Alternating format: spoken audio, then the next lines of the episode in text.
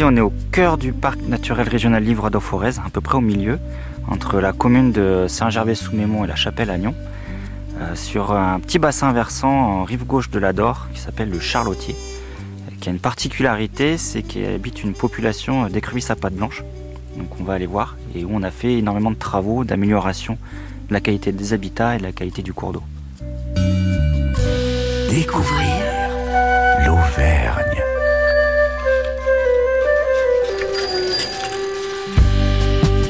H2O vous emmène en balade.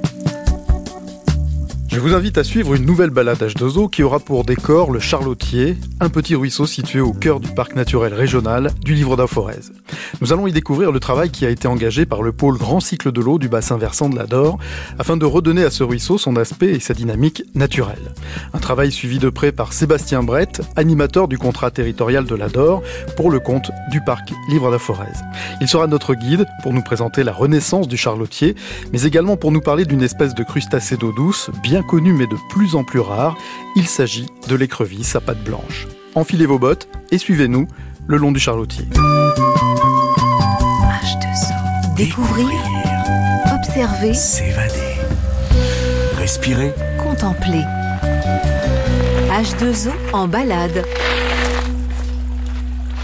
Sébastien Brett, bonjour. Bonjour. Nous sommes en train d'entendre derrière nous le chant du charlotier, qui est le petit cours d'eau qu'on a sous, les yeux.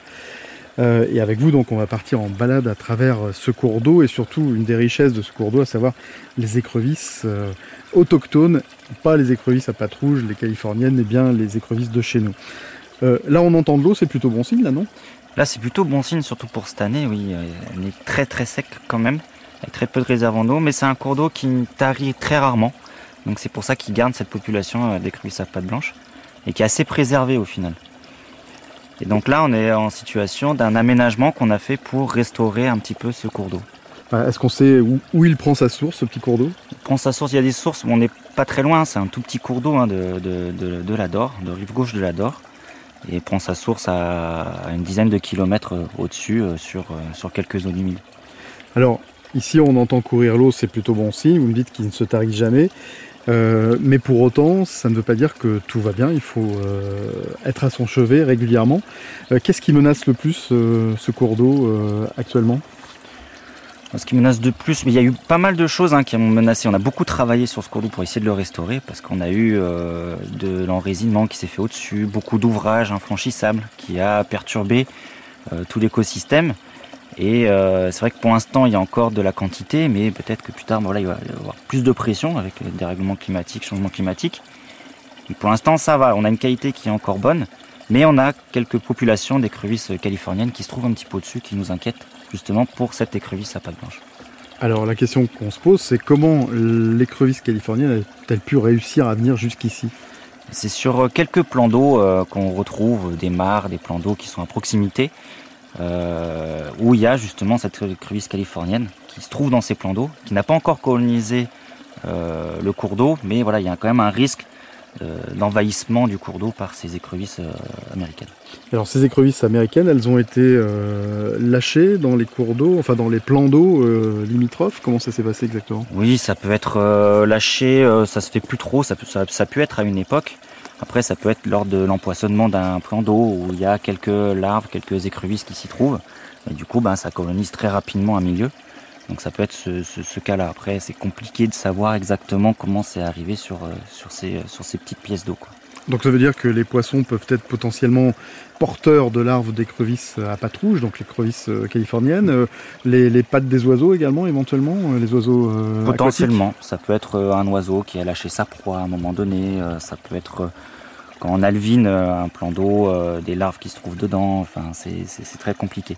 En tout cas, ça a été importé vraiment très localement et c'est pas remonté par la rivière. Alors vous nous avez dit que quelques interventions avaient eu lieu déjà sur le tracé de la tête de, bassin de ce petit euh, charlotier. Euh, des interventions en milieu euh, forestier en particulier, avec un impact au niveau des résineux. Ça veut dire qu'en fait, on avait planté des résineux à proximité du cours d'eau? Ça après la déprise agricole sur un peu tout le territoire hein, du livre d'Orforez, euh, bah, il y a eu un fonds forestier français pour pouvoir reboiser ces euh, terrains qui dépérissaient. Et dans ce cadre-là, il y a eu pas mal de plantations de résineux, un Douglas épicéa, qui ont été faits partout, sur l'ensemble de- du territoire. Pas partout, mais sur l'ensemble du territoire. Et principalement bah, sur les zones peu accessibles, bord de cours d'eau, très en pente, où là on plantait, ben, c'était plus d'usage, il n'y avait plus d'utilité, euh, il y avait moins d'agriculteurs sur le territoire. Et du coup on a planté jusqu'à euh, jusqu'au pied du cours d'eau, quoi, jusqu'au pied de berge. Et ça a eu un impact, ça a déstabilisé complètement tout l'écosystème, et ça a eu un impact sur le milieu aquatique et sur, euh, toute sa morphologie, qui est nécessaire justement pour ces espèces, à la fois euh, truites fario qu'on retrouve sur ces petits cours d'eau, ou écrevisses à pattes blanches. Donc ça a un peu tout déstabilisé quand c'est vraiment planté en bordure de cours d'eau. Alors on va avoir l'occasion à travers cette balade de découvrir quelles ont été les différentes interventions que vous avez menées le long de, ce cours d'eau, le Charlotier, pour lui redonner son côté naturel, son aspect naturel, et pour favoriser de fait la présence de la fameuse petite écrevisse, autochtone, qui est l'écrevisse à pattes blanches, à contrario de l'é- l'écrevisse à pattes rouges, qui elle n'est pas du tout un féodé à nos milieux et qui vient même concurrencer l'écrevisse à pattes blanches, mais tout ça, on va avoir l'occasion de l'expliquer à travers notre balade. On continue le long du Charlotier Tout à fait. Découvrir l'Auvergne. H2O, partez en balade. Sébastien Brett, euh, on est au bord du Charlotier, euh, on est à quelques kilomètres euh, du siège social du parc naturel régional du Livre d'Aforez et euh, on s'intéresse au travail que vous effectuez le long de ce petit affluent de, de l'Ador, à savoir le Charlotier et autour en particulier des écrevisses autochtones, les écrevisses à pattes blanches. Alors mauvaise nouvelle, là on en a croisé une écrevisse, malheureusement elle va pas bien fort. hein. Qu'est-ce qui lui est arrivé? Non, non, elle est. on l'a trouvée morte là dans le cours d'eau, mais elle n'a pas l'air d'avoir euh, la maladie, donc euh, c'est plutôt rassurant. Elle a peut-être euh, mort naturelle, hein, ou alors elle a été, euh, elle a été attrapée, mangée. Vous dites la maladie, c'est-à-dire qu'elles En sont fait, atteintes d'une maladie, les écrevisses à pattes blanches Le gros risque de dissémination, on en trouve un petit peu partout, des restes de population en France d'écrevisses à pattes blanches. On en retrouve encore très localisés, vraiment en tête de bassin versant, quand ils sont vraiment déconnectés et qui ne rencontrent pas l'écrevisse californienne, qui elle est porte de scène d'une maladie qui s'appelle l'aphanomycose. C'est, euh, on va dire, la peste de l'écrevisse. euh, qui peut disséminer une population entière d'écrevisses à pattes blanches en 21 jours, hein, si les deux populations se rencontrent. On peut ne plus avoir du tout, hein, c'est le, risque létal c'est 100%. hein. Voilà, c'est euh, c'est- c'est quelque chose, en fait, c'est- c'est une vraie peste qui, en 21 jours, dissémine totalement une population. À quoi reconnaît-on qu'une écrevisse à pattes blanches est atteinte de cette maladie? Bah, généralement, on voit des, des petites taches euh, sur, euh, sur la coquille, euh, des, des petits signes de, on va dire de mycose. Hein. La mycose, c'est un champignon, donc ça fait des, des- des signes, des petites taches, généralement, mais Ce qui n'est pas le cas de l'écrevisse que j'avais dans la, dans la main. ça n'a pas l'air. D'accord. Donc elle a été probablement prédatée C'est possible. et relâchée. J'espère qu'on n'en trouvera pas d'autres, mais c'est possible. Parce que là, sur ce secteur, euh, on avait fait des travaux là, de, restauration de la continuité écologique, vraiment pour euh, avoir une continuité sur le cours d'eau. On avait fait deux petits aménagements et on avait, euh, on va dire, mis à sec ce petit secteur là sur euh, 10 mètres, le temps, des travaux. Et on a retrouvé sur ce secteur plus d'une centaine d'écrevisses à pattes blanches, un peu de tout âge, donc avec une vraie reproduction et une densité assez importante en écrevisses. une belle souche sauvage. C'est ça, parce qu'il y a beaucoup de racines et c'est vrai que ces, écrevisses aiment bien justement, euh, elles sont assez détritivores ou occasionnelles, elles mangent un peu de tout. Mais euh, elles aiment bien justement ces sous-berges, ces racines, euh, ces habitats. Alors votre intervention pour assurer la continuité écologique du cours d'eau euh, a consisté en quoi exactement? Donc là, on a fait, on a remonté la ligne d'eau. C'est-à-dire qu'il y avait une petite chute avec une faible lame d'eau dans la buse qui permettait pas à la fois aux écrevisses et aux truites de remonter. Et euh, là, du coup, on a créé deux petits seuils avec des chutes très très faibles afin justement de regagner un peu de d'eau dans la buse et pouvoir franchir assez facilement euh, le linéaire. Donc à créer une trame bleue en clair. Donc, recréer la trame bleue, voilà. Ouais. Recréer la continuité sur, euh, sur cette rivière. Et ici il y a des petites truites? Il y a des petites truites, hein, on en a vu tout à l'heure, là, deux, deux petites truites. Et c'est vrai que la particularité aussi, on avait fait des pêches de, de sauvetage un petit peu pour voir euh, au-dessus. euh, et on a une particularité, c'est qu'à un moment donné, ben, on n'a plus de truites. Donc là, justement, ça, on va réouvrir tous linéaires pour, pour la truite fario. Oui, on l'a pas précisé, vous faites bien de le préciser, c'est bien la truite fario, donc la truite sauvage, non pas la truite arc-en-ciel issue d'élevage. Donc on a en fait deux espèces emblématiques des enjeux qui sont les nôtres aujourd'hui au niveau de la préservation de la biodiversité des cours d'eau, donc l'écrevisse à pattes blanche et la truite fario. Est-ce qu'il y a d'autres espèces euh, inféodées à ces milieux qui méritent aussi notre attention? Euh, sur ce petit cours d'eau, on va retrouver ben, tout ce qui est larves d'insectes. Hein. on va retrouver larves de libellules, euh, les, éphémères, etc., qui sont généralement signes de bonne qualité et qu'on retrouve, qui sont assez polluosensibles au final et qu'on retrouve sur ce type de milieu. Et après, voilà, ça, fait partie un peu bah, de l'ensemble de la chaîne alimentaire qu'on va retrouver sur ces, sur ces petits cours d'eau de, tête de bassin versant. Oui, parce que s'il y a présence d'écrevisses à pattes blanches et de truites fario, c'est qu'elles trouvent un milieu favorable et pour se nourrir et pour vivre. C'est ça, et euh, surtout les écrevisses à pattes blanches, ça va être vraiment un signe de bonne qualité du milieu. Donc bonne qualité d'eau, mais aussi euh, d'habitat euh, sur le cours d'eau. Ce qu'on appelle des bio-indicateurs. C'est ça. D'accord.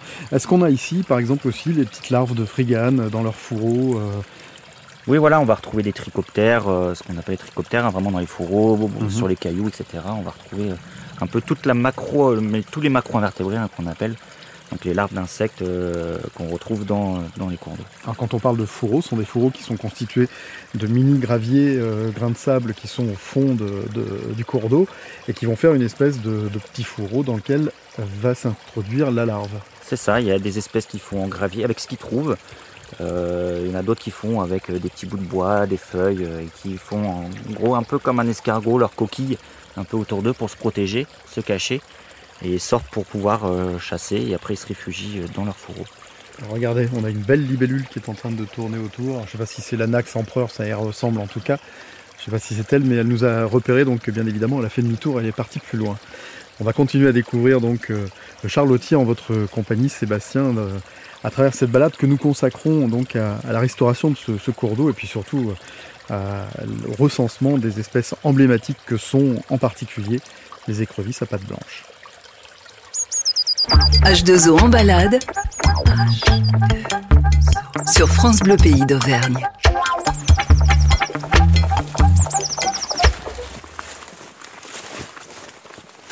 En fait, c'est plus la balade H2O, c'est Colanta on est obligé d'enjamber des trucs. Alors moi qui ai des rhumatismes de partout parce que je suis un vieil animateur.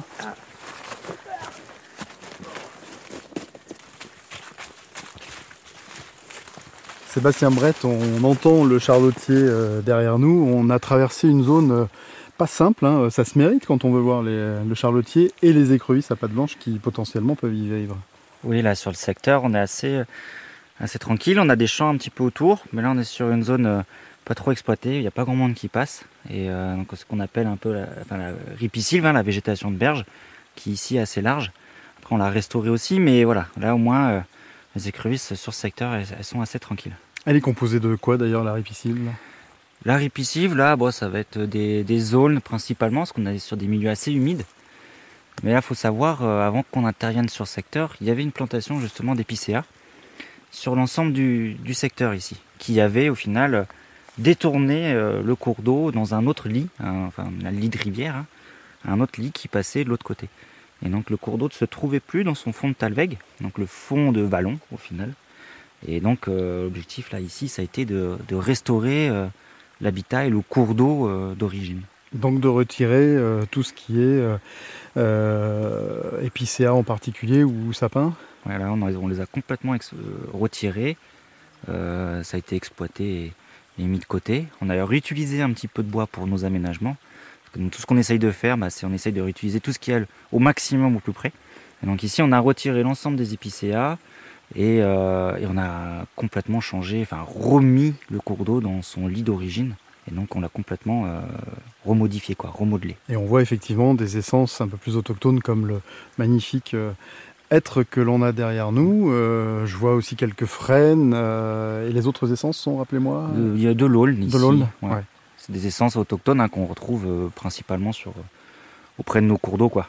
C'est, ça reste des feuillus au final. Ici, on est vraiment sur des forêts bord de cours d'eau, de feuillus, et qui peut être vraiment en altitude, un peu mixte entre sapin pectiné et, et feuillus qu'on retrouve ici. Quoi.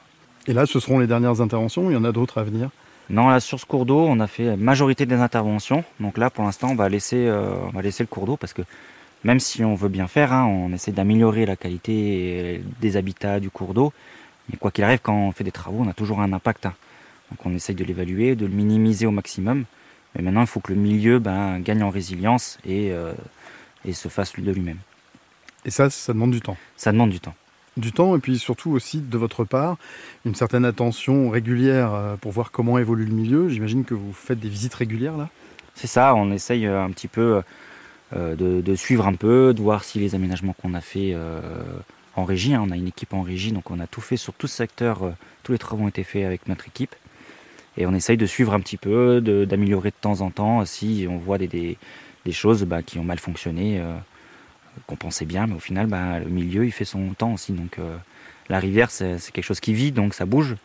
Donc forcément, bah, il y a des aménagements qu'on pense bien sur plan, mais euh, en réalisation, des fois, bah, il faut, faut adapter, s'améliorer au fur et à mesure.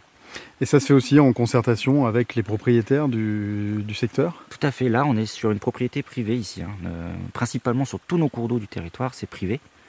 Et donc nous on intervient dans l'intérêt général. Donc on fait des procédures particulières, à la fois l'autorisation de loi sur l'eau hein, pour euh, travailler et des autorisations de déclaration d'intérêt général qui nous permet de mettre de l'argent public sur du privé pour l'intérêt général.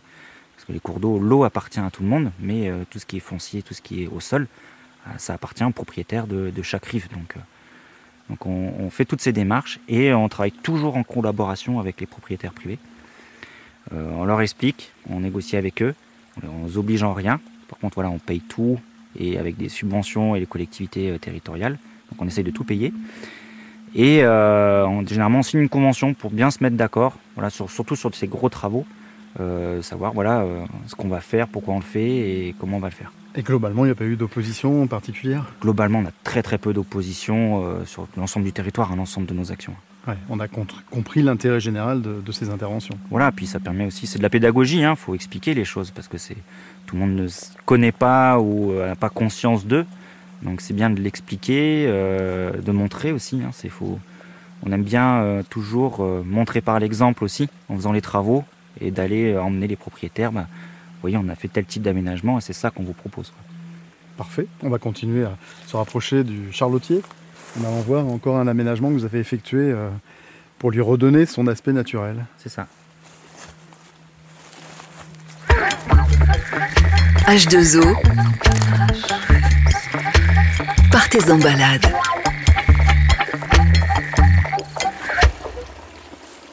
Nous sommes sur le territoire du parc naturel régional du Livre de la Forez en compagnie de Sébastien Brett qui fait partie du grand pôle cycle de l'eau du bassin versant de la Dore et nous sommes le long du Charlotier qui est un petit cours d'eau, hein. ça n'est pas une rivière, ce n'est pas une cascade ni un ruisseau, c'est un petit cours d'eau euh, qui mérite toute l'attention que vous portez euh, à ce milieu car il y a des espèces emblématiques des, cours d'eau et des rivières qui attestent de la qualité de ces cours d'eau l'écrevisse à pattes blanches et la truite euh, fario. Est-ce que des écrevisses là dans le secteur, on en a à proximité? On en a euh, sur l'ensemble du linéaire de ce petit cours d'eau. On a recensé euh, à différents endroits des populations euh, d'écrevisses vraiment très importantes. Donc, sur le territoire, pour nous, c'est pour l'instant une des plus grosses populations qu'on retrouve sur ce petit cours d'eau. Est-ce qu'on sait pourquoi, en fin de compte, elles ont pu passer à travers les mailles de l'évolution des milieux et les différentes atteintes qui compromettent en fait les effectifs aujourd'hui? Oui, tout à fait. En fait, c'est euh, un petit cours d'eau donc qui rejoint la Dore directement hein, vers euh, Saint-Gervais-sous-Mémont. Et en fait, euh, à sa confluence, il y a vraiment des grosses cascades qui le déconnectent totalement du milieu de la Dore, qui ne permet pas, au final, de la Dore, on retrouve beaucoup d'écrevisses californiennes. Et ils n'ont pas jamais pu remonter parce que voilà, il y a vraiment de l'affranchissable naturel. Donc ça a vraiment gardé cette population, on va dire, un peu exclue de, de la Dore au final.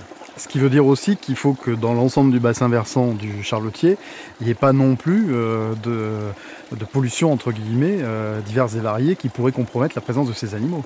Tout à fait, on a, on a retrouvé à la présence, lors de nos aménagements, on a retrouvé la présence d'écrevisses donc, euh, californiennes sur quelques plans d'eau qui sont au-dessus, donc des petites mares juste à proximité du cours d'eau. Donc il y a vraiment un risque de contamination et de euh, comment dire, colonisation de l'écrevisse californienne sur ce milieu. Donc il y a vraiment une attention particulière à avoir euh, sur la partie amont.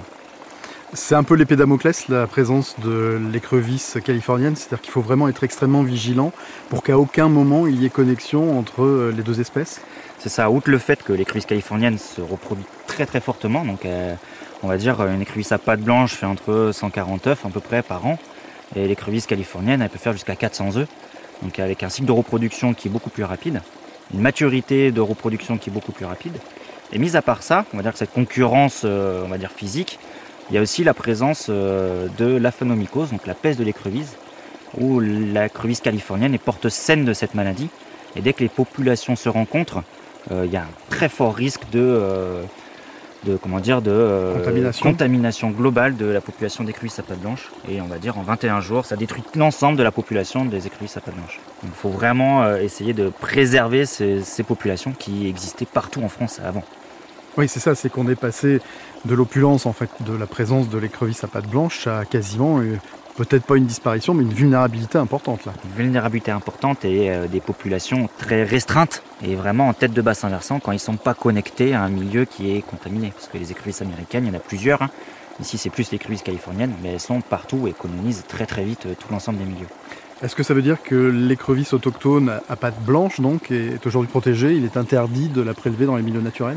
Il est interdit de la pêcher. Dans le département du Puy-de-Dôme, en tout cas, euh, c'est une interdiction euh, Totale. totale de la pêcher et euh, de pouvoir euh, même la transporter vivante ou quoi que ce soit. hein. Elle doit rester dans le milieu, on ne doit pas la toucher. Et son habitat est protégé aussi, donc on ne doit pas dégrader l'habitat de ces écrevisses à pattes blanches. Et à contrario, l'écrevisse euh, californienne, il est fortement conseillé de la prélever et de désigner sa présence de... Alors, si vous la prélevez, vous n'avez pas le droit de la transporter vivante. Donc, euh, sinon, c'est risque vraiment d'une forte amende. hein. Euh, donc, il faut euh, ce qu'on appelle rostrer. On enlève le tube digestif pour pouvoir, voilà, qu'il qu'il- qu'il puisse pas se euh, nourrir, etc. Mais euh, il faut surtout pas, euh, voilà, la, la transporter. Et quand on l'a dans les mains, ben, vous n'avez pas le droit de la relâcher vivante dans le milieu. Et si on en découvre euh, une présence ici ou là, on peut vous la signaler? On peut le signaler, oui, potentiellement. Hein, c'est euh, l'écrevisse américaine, après pas l'écrevisse californienne, elle est à peu près partout. Donc, euh, si par contre vous trouvez des écrevisses à pattes blanches, faut nous appeler parce que peut-être qu'on ne connaît pas cette population. C'est vrai qu'on essaye de, de redéfinir des nouvelles populations parce qu'on n'a pas tout prospecté. hein. C'est des animaux qui vivent que la nuit principalement, ils sont très actifs la nuit. C'est pour ça que généralement on les prospecte la nuit, hein. on prospecte à la lampe les rivières pour voir si elles sont présentes ou pas. Ou sinon on utilise bah, tout ce qui est ADN environnemental. On prélève de l'eau, et on regarde l'ensemble des ADN qui sont présentes dans le milieu. Et avec ça, on peut retrouver, euh, on va faire un prélèvement d'eau et c'est ça dure 3 km. Sur 3 km plus en amont, on peut voir s'il y a une population d'écrevisses à pattes blanches ou pas. Ah oui, juste par les traces ADN laissées par les espèces. Voilà, euh, c'est une nouvelle technologie maintenant qui, qui sont, qui sont en œuvre. hein. C'est vraiment, on prélève de l'eau, on filtre vraiment l'eau pour récupérer euh, sur, de, sur des petits films l'ensemble de l'ADN qui va être dans le cours d'eau. Et avec ça, on peut retrouver euh, soit des écrevisses, soit des moules, les truites, etc. Respirer. Apprendre. S'évader. Découvrir. H2O en balade.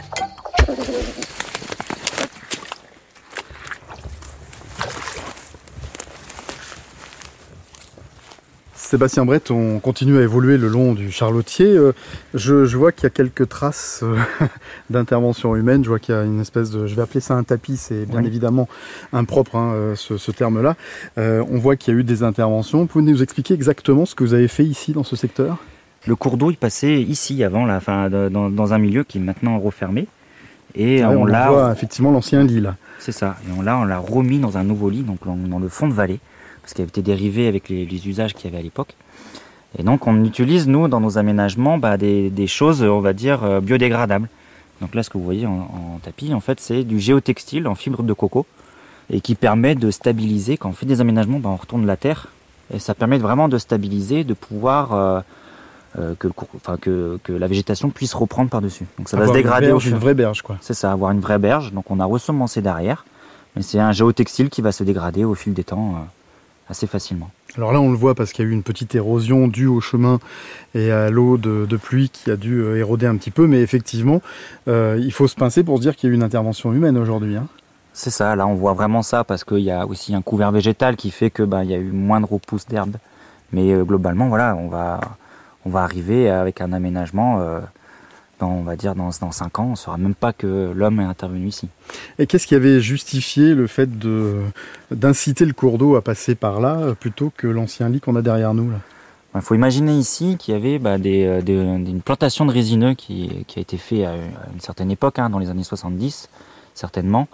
Et donc il y avait des épicéas qui se trouvaient ici. Et donc euh, le cours d'eau avait totalement changé de lit, se retrouvait de l'autre côté, avec des chutes euh, d'eau importantes. hein. On avait en gros un cumul de 3 mètres de chutes successives sur ce secteur.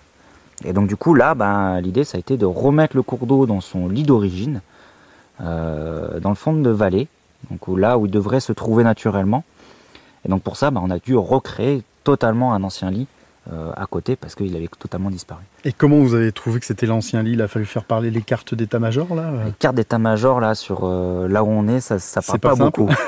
ça parle pas beaucoup. On a généralement on utilise les photos anciennes, hein, mais même des années 50 hein, sur euh, remonter le temps, on peut retrouver avec l'IGN de des, des, des anciens lits, des anciens tracés. Ici on n'a pas retrouvé du tout. Donc c'est vraiment la topographie, essayer de retrouver un lit et essayer de voilà refaire, reméandrer, recréer le maximum des habitats.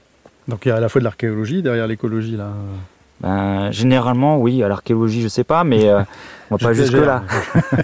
mais voilà, dans- on utilise beaucoup les photos anciennes parce que euh, assez rapidement, en fait, euh, il y a 20-30 ans, on a beaucoup modifié. Et donc euh, maintenant, on a des photos qui ont été numérisées, des photos anciennes, hein, qui ont été numérisées, et on retrouve vraiment partout des photos anciennes à partir des années 45, hein, globalement, sur l'ensemble du territoire français.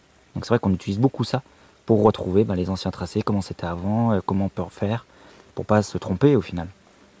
Le but étant d'assurer ce qu'on appelle une continuité écologique, donc de garantir le couloir, le corridor aquatique de la rivière, enfin du cours d'eau plutôt, euh, du charlotier, dans les deux sens. C'est euh, dans le sens amont-aval et aval-amont.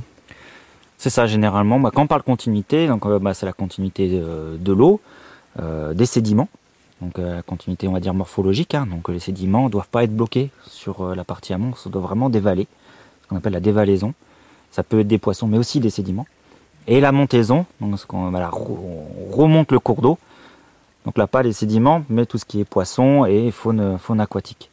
Donc là c'est vraiment très important d'avoir une continuité parce que ben même avec les années, bah, on a le réchauffement, de l'eau, un peu moins de quantité, donc euh, moins d'habitat pour les poissons. Donc c'est important à l'heure actuelle de restaurer cette continuité pour laisser le plus de circulation possible aux poissons, aux sédiments, etc. Il lui est arrivé au charlotier là d'être à sec. euh, Celui-là, à ma connaissance, non. Euh, Donc euh, on touche du bois pour l'instant. hein. Et là on voit même sur une année très très sec, bah, il y a toujours de l'eau qui coule. Donc c'est plutôt rassurant et ça maintient la population d'écrevisses euh, à pattes blanches sur secteur. Mais ça peut arriver, hein, on n'est pas à l'abri non plus de- d'une période encore plus sec euh, sur, sur ce secteur. Généralement, il reste quand même quelques poches d'eau où on peut avoir euh, des abris euh, pour la faune piscicole. ouais, c'est vraiment une question d'équilibre très instable. Il faut faire hyper attention là. Bah, c'est des milieux assez sensibles hein, et de plus en plus sensibles, donc il faut vraiment être au petit soin de nos cours d'eau. quoi. Mm. Tout en garantissant la présence humaine à côté, parce que l'idée n'est pas de mettre tout cela sous cloche, mais de faire en sorte que celles et ceux qui vivent à proximité se sentent concernés par vos actions et, euh, et- y participent d'une certaine manière. Ça, on travaille, bah, on travaille chez des propriétaires privés, hein, donc euh, du coup, on, négocie avec eux, on fait de la pédagogie, Euh, on concilie les usages. On fait pas forcément ce qu'on veut hein, pour le milieu, mais on est concilie les usages. Là, vous voyez, il y a une clôture juste à côté, il y a des bêtes à côté, il y a une zone d'abreuvement qu'on ira voir tout à l'heure, mais euh, voilà, il y a quand même un usage derrière, donc il faut maintenir, mais essayer de concilier ben, le milieu et les usages à proximité.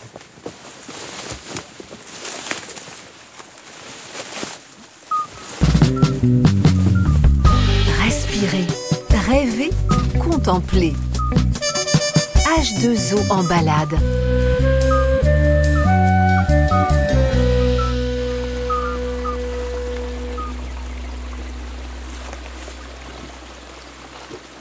Nous sommes sur le territoire du parc naturel régional du Livre d'Aforez en compagnie de Sébastien Brett qui fait partie du grand pôle cycle de l'eau du bassin versant de, de l'Ador pour le parc Livre d'Aforez. Nous sommes au bord du Charlotier qui a fait l'objet d'un certain nombre d'interventions pour redonner en fait à ce cours d'eau son aspect naturel. Euh, Sébastien, vous nous avez montré, des photos absolument incroyables qui nous permettent d'avoir un avant-après euh, des interventions que vous avez menées ici. Et euh, il faut se pincer pour se dire qu'ici, eh ben, il y a eu un véritable chantier conduit pour redonner en fait à ce cours d'eau sa naturalité. Ce sont des, des opérations qui, j'imagine, doivent être extrêmement rigoureuses et techniques là. Oui, c'est assez, euh, assez technique. hein. On travaille sur des milieux naturels, milieux aquatiques. Donc on est soumis quand même à une réglementation très particulière. Donc il faut faire très attention à comment on intervient, quels matériaux on met. Et euh, voilà. Et c'est vrai que par rapport aux photos, ben, on va dire quand un des travaux sont réussis, ben, on les voit pas au final. C'est des travaux qui ont l'air très naturels, alors qu'avant, ben, c'était complètement différent. C'est vrai que quelques années après, ben, euh, on voit plus du tout ce qu'on a réalisé. Oui, on voit plus vraiment la, main de l'homme, à part deux, trois petits éléments ici et là, mais euh, dispersés. Et alors, dans le cours d'eau que nous avons sous nos yeux, là, dans ce secteur-là, euh, est-ce qu'on a une idée de la population d'écrevisses à, à pattes blanches ici? Là, c'est tout nouveau parce qu'on a, donc, on a recréé ce cours d'eau, euh, enfin, on a, renaturé ce cours d'eau. Donc, c'est tout nouveau. On n'a pas fait d'inventaire sur cette partie. Par contre, on a fait un inventaire sur la partie qu'on a changée, au final, hein, qu'on a dérivé. Où là, il y avait très peu d'écrevisses au final. Très peu d'habitat. Donc, s'il n'y a pas d'habitat, ben, les écrevisses vont pas y aller. Donc, il y avait juste deux, trois poches d'écrevisses. On en a trouvé deux, trois. Par rapport à une population qu'on a pu voir tout à l'heure, euh, qui était euh, plus d'une centaine sur, euh, sur 10 mètres. Donc là, on n'a pas encore d'idée, donc ça fait l'objet d'un suivi particulier. Et on va suivre avec la fédération de pêche, mais en nocturne, parce que bah, ces écrevisses, on les voit vraiment que, que la nuit principalement. Le jour, elles sont où? Le jour, généralement, elles se cachent. Elles aiment pas trop la lumière, hein, au final. hein. Donc euh, généralement, elles se cachent. C'est rare d'en voir. On peut en voir hein, de temps en temps bouger. Généralement, elles se cachent. Elles se cachent euh, en sous-berge, sous les racines. Et elles vont pouvoir euh, chasser au final euh, la nuit. Alors, il faut euh, leur garantir à la fois le gîte et le couvert, c'est le cas ici dans le charlotier. Elles se nourrissent de quoi, les écrevisses à pattes blanches? Un petit peu de tout, hein. ça peut être des détritus, euh, de la matière organique un petit peu, euh, des larves d'insectes. Donc elles sont, elles sont pas très sélectives et après elles sont opportunistes hein, sur euh, un poisson qui meurt euh, ou un reste de poisson. euh, Elles peuvent, voilà, elles sont assez détritivores donc elles vont pouvoir le, le grignoter. Mais voilà, elles restent vraiment sur leur, sur leur espace et elles mangent un petit peu, euh, un petit peu des petites choses un petit peu autour d'elles. quoi. Le cycle de vie en moyenne de l'écrevisse à pattes blanches? Une pâte blanche, ça peut vivre entre 10 et 12 ans. Donc ça a quand même un- assez longtemps. hein. Euh, après son cycle de vie, euh, elle se reproduit à peu près, elle va pas tarder à se reproduire, là c'est plus vers octobre généralement. Et euh, elle va garder les œufs, les œufs et les petites larves avec elle. Au début, ils vont faire leur mue, hein, c'est des crustacés, donc ça fait les mues. Donc premier cycle de mue, les, les petites les écrevisses vont rester un petit peu autour de la maman. Deuxième cycle de, vue, mue, elles vont commencer à pouvoir un peu partir ailleurs. Et euh, au bout de trois ans, les écrevisses vont pouvoir être à maturité sexuelle, donc elles vont pouvoir se reproduire. Et une production, enfin une reproduction, c'est à peu près euh, 150 œufs euh, annuels.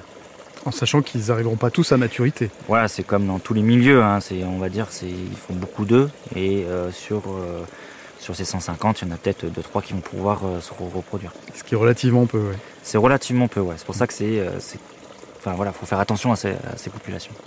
Est-ce que potentiellement des écrevisses à pattes blanches du charlotier peuvent se retrouver dans les eaux de la Dor Potentiellement, elles peuvent dévaler, mais là du coup, elles vont se retrouver directement en compétition avec ces écrevisses californiennes et, euh, très fortement porteuses de, de cette peste de l'écrevisse. Donc euh, c'est assez létal hein, pour eux. S'il y a des vals, il faut vraiment qu'elles restent dans ce milieu. S'il y a des vals, c'est pour se retrouver dans la Dor.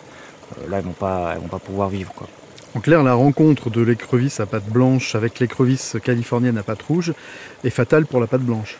Ouais, c'est fatal. hein. Généralement, si les deux populations se rencontrent, euh, ça va très très vite. Euh, le fait d'être en contact direct avec ce milieu-là, le fait d'intervenir sur un cours d'eau comme le Charlotier, le fait de découvrir la biologie de l'écrevisse à pattes blanches, ça vous apporte quoi à vous personnellement, en dehors de la fonction que vous avez ici au parc naturel régional du Livre de la Forez? Ouais, ce qui est assez gratifiant là sur, euh, sur ces petits cours d'eau, bah, c'est de retrouver encore cette, euh, ces populations-là, hein, d'écrevisses autochtones, parce qu'il y en a très, il y en a de moins en moins, très très peu. Donc c'est assez gratifiant bah, de leur redonner un peu d'habitat euh, et de préserver au maximum ces espèces euh, qui sont en danger. Merci Sébastien Merci de nous avoir euh, accompagnés durant cette balade. Les écrevisses, vous les aimez avec quelle sauce vous? Ah, je les mange pas. Il n'y a pas le droit. C'était la question, bien évidemment, piège à laquelle il fallait pas répondre. Merci en tout cas Sébastien de vous être prêté au jeu de la balade H2O et on vous dit à très bientôt. Merci, à bientôt.